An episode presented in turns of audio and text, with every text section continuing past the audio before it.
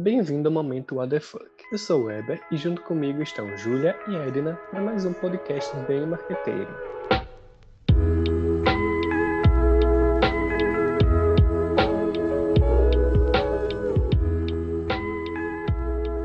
Oi! Oi, E gente, aí, e aí? Como é que vocês estão? Bem, e você? É, tô bem também, né? A gente vai falar de um assunto muito bom que eu acho que o pessoal tá bem curioso para saber o que, que é, né? Sim, eu tô Pois bem é. Weber. A gente tá no momento das Love Marks. Mas, what the fuck is Love Marks? Hum, vem aí. Tá aí, Ju. A gente não tá falando simplesmente de comprar por comprar. Não, não é isso. Uma love mark é aquela marca que conquistou o nosso coração, sabe? É o xodózinho. É aquela que a relação vai muito além de comprar um produto. A gente tá falando de sentimentos. É aquela marca que é importante de verdade. E pra falar disso, a gente trouxe uma case muito legal, que é a case da Marvel. Vamos! Hum, é tudo que eu queria Famosinha dos saber. geeks.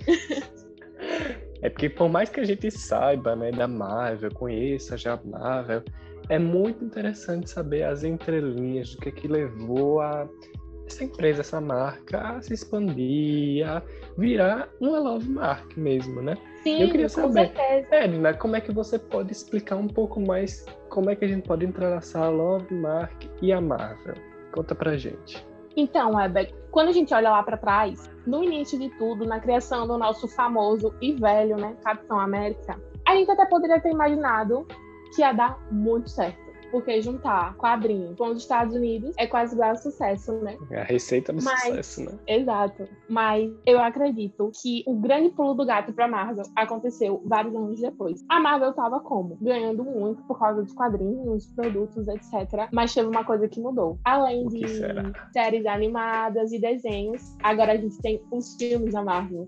Sim, A gente começou a filmes, conhecer. maior sucesso. Os Vingadores, né? Quem acompanhava todos os quadrinhos conhecia muito. Então a gente conheceu o Tony Stark, a gente conheceu o Capitão América nas telinhas, a gente conheceu o Homem-Aranha, a Viúva Negra. E isso, com certeza, foi um marco absurdo para a Marvel se tornar uma love mark muito Justamente, a forte e gente vê presente até no pela- mercado. A gente vê até pelas filas, né? Essas enormes filas, ingressos esgotados quando vai lançar um filme da Marvel. Isso é incrível. Isso mostra Com todo o certeza. poder que a marca tem. Com certeza, É, a- o primeiro Homem de Ferro foi um grande marco na história da Marvel. Porque antes disso tinha o filme do Hulk, tinha o Spider-Man, mas o filme do Homem de Ferro foi um grande marco. Eu lembro quando eu fui assistir o primeiro Homem de Ferro com meu, com meu pai no cinema. Eu nem sabia quem era o Homem de Ferro, mas ele, que era super fã de quadrinhos tudo mais na adolescência dele, me levou pra assistir e eu lembro nitidamente daquele momento, sabe? E depois você vê os outros filmes surgindo e a conexão, quando eles criam o universo Marvel e conectam tudo isso, é, é, é quase que a receita do sucesso.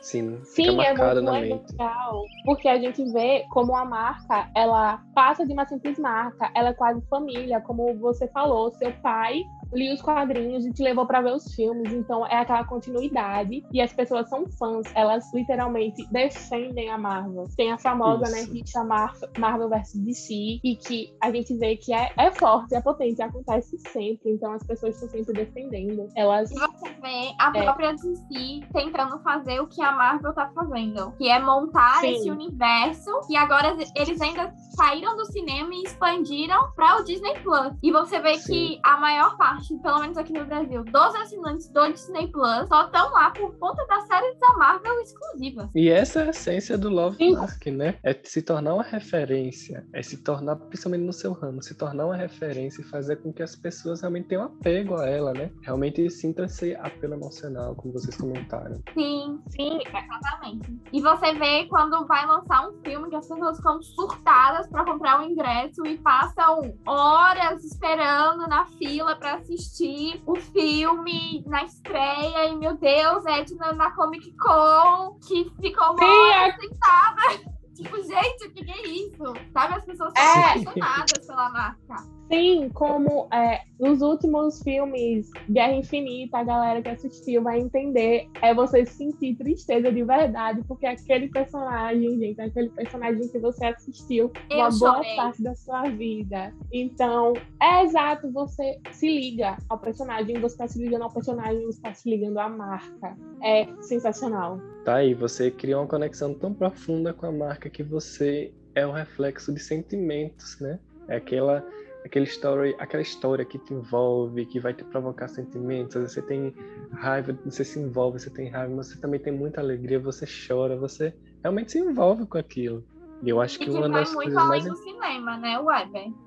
E isso, como eu ia comentar, eu acho que uma das coisas mais interessantes é que a Marvel trouxe foi ela conseguir entender que os personagens delas poderiam se tornar lucrativos. E aí vem a história do cinema, vem a parte da colocação dela no cinema, nas revistas, nos brinquedos, bonecos e tudo isso. Ela se, com certeza, ela se redesenhou, todo o tempo ela estava se moldando, trazendo novos produtos, se recolocando. E ela entendeu quão poderia ser lucrativo trazer esses personagens que, pessoa, que as pessoas se identificavam para o mundo comercial, né? E tá aí o resultado. E tem outra coisa, gente, que eu acho. Errado você assistir um filme da Marvel, seja qual for, sem uma camiseta de personagem. Tá você tá errado se você faz isso.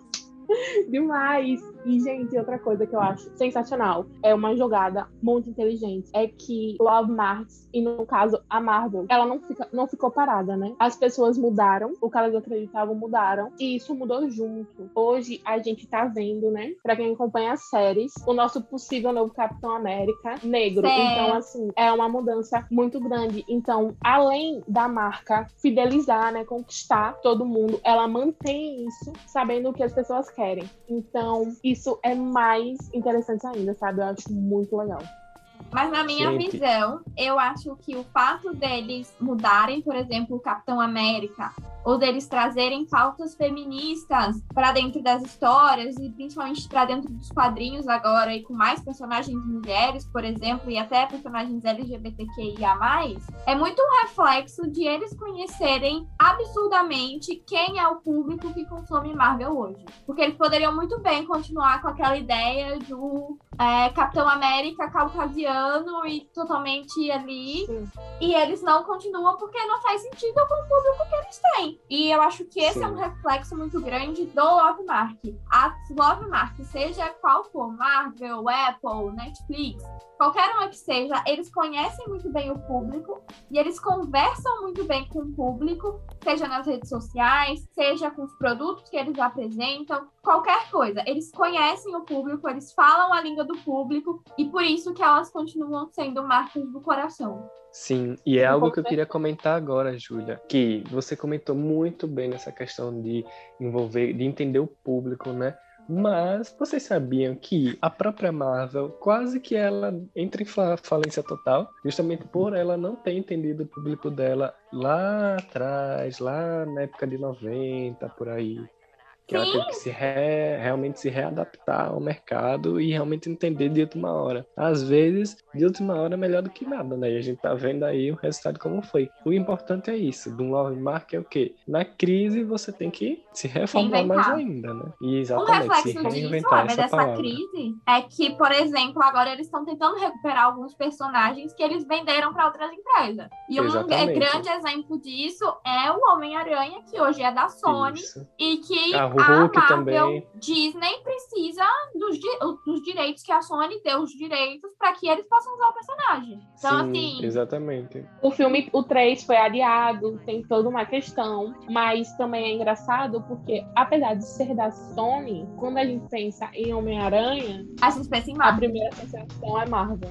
E, consequentemente, é a gente pensa em Disney. E a gente não pode esquecer Sim. que a Disney é a detentora da Marvel hoje e que o boom mesmo de Marvel só começou, principalmente com filmes, séries e tudo mais, começou por conta da Disney. Tanto que você, se você for reparar, tinham séries, eu não sei se ainda tem, séries da Marvel na Netflix que não deram certo. E que hoje as séries da Marvel que estão no Disney Plus estão, obviamente, porque elas fazem parte, né, de toda a fase 4 da Marvel, mas elas estão bombando coisa que as séries da Netflix não conseguiram fazer. Sim. Exatamente. E... Eu acho que pode falar. Obrigada, Eva. E eu acho que um dos fatores, um dos grandes fatores, né, para as séries estarem bombando, além de todo o hype, das ideias que eles colocaram, né, bem diferente, também acho que conta bastante o fato que eles estão atrelando tudo. Ou seja, tudo está conectado. Eles estão dando para os fãs o que eles querem. E isso faz os fãs gostarem mais e consumirem mais. E é aquela questão eterna, porque chega momento, obviamente, sempre vai chegar o momento de um fim para um novo início. A gente chegou no fim, né? Com os últimos filmes que saíram. No fim, E que agora demorou sai- 10 anos pra acontecer. Sim. E Uma nesse- vida. Vamos, vamos botar aqui que nesses 10 anos o negócio só foi crescendo mais e mais e mais e mais. Então, Sim. assim, Exato. um trabalho muito bem feito e muito bem construído. Vingadores Ultimato, entre as Isso. maiores bilheterias mundiais, né? Sim. Pra lembrar. Então, eles deram um revés muito, muito inteligente. Muito bom, galera. Porque, Sim. assim, eles estavam no final e eles pegaram isso e deram um. Fizeram de alavanca pra subir totalmente Foi um boom. o que todos os fãs esperavam. Exato. Todo E mundo ficou vê- esperando. E você vê filmes da Marvel, tipo, quando é que as pessoas pensaram que um filme de super-herói poderia ganhar, por exemplo, um Oscar? E Exato. Pantera Sim. Negra ganhou um Oscar. Pantera. Pois é. E falando nessa questão de fã e tudo isso, e desse envolvimento, agora eu quero que a gente, para encerrar, pra gente colocar aqui um assunto que é muito importante pra Marvel ter ela, se alavancado assim, que é a Comic Con. E eu sei que Edna adora. Muitas histórias. Edna, conta aí pra gente aí pra gente encerrar o que é que você vê que a Comic Con atrelou mais assim a Marvel, né? Que a gente sabe que é o maior evento de cultura geek global. Então, com certeza tiveram muitas coisas assim, né? Que dá pra relacionar. Conta pra gente. a Comic Con cresceu muito, então agora ela é um marco, sabe? Um marco, como você disse, um marco da cultura geek. E a gente vê dentro da Comic Con exatamente o que ela marca. São fãs, gente. São pessoas que defendem a marca, defendem aquilo com unhas e dentes. E a Marvel ocupou um grande espaço disso. E não poderia ser diferente, né? É do nível do pessoal dormir, como eu dormi, é, na espera, a madrugada toda, pra ver Kevin Feige falar da, da quarta linha, né, da Marvel, e todo mundo super animado, e, todo, e ninguém, nem por um segundo, pensar, eu podia estar em outro lugar, sabe? Não. É aquele sentimento, eu tô aqui, eu tô bem, então é incrível ver isso pessoalmente, o amor que uma marca pode gerar, e como é forte. É incrivelmente forte. São pessoas que vão todo ano, são pessoas que saem de muito longe pra ir. São Pagam pessoas muito que... caro pra ir. Sim. Sim, pagam muito caro, é, fazem cosplays. Geração de valor, também. É, e assim, valor- falando, falando em valor, a Comic Con virou um, um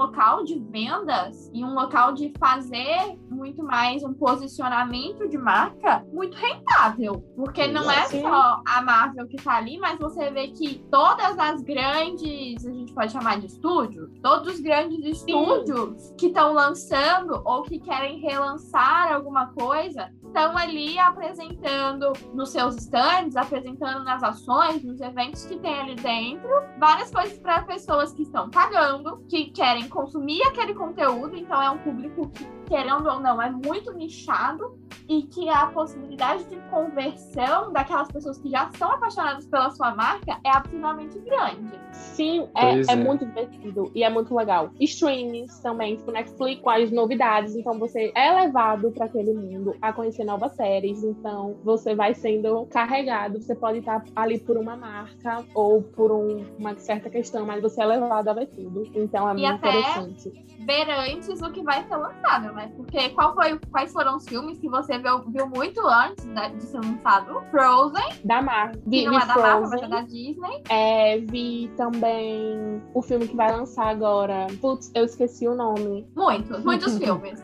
Muitos Tem filmes, muitos muitos, filmes. muitos Essa, pilotos. essa é a questão. E assim, se você for olhar, você foi em 2018, 2019. 2019. 2019, e assim, o filme nem lançou, ok? Tem toda a questão da Covid e tudo mais, mas o filme não lançou até hoje. Então, olhem como é louco essa questão, assim, da Comic Con. De todo esse Exato. relacionamento que é criado com esses fãs super engajados. Lembrei, é. gente, eu vi coisa de Viúva Negra e Eternos. É isso. Boa!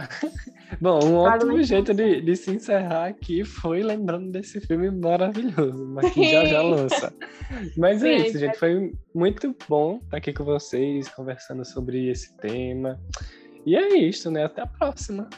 E eu deixo uma pergunta ainda, Weber. Depois desse Hum. exemplo foda que foi a Marvel, de uma nova marca incrível, e de ver que o consumidor engajado e apaixonado, tudo que ele é capaz de fazer, o que você que tá ouvindo mudaria na sua marca para que ela virasse uma love mark? Boa pergunta, viu, Júlia? Fica aí pra vocês, galera. Beijinho. Tchau. Tchau!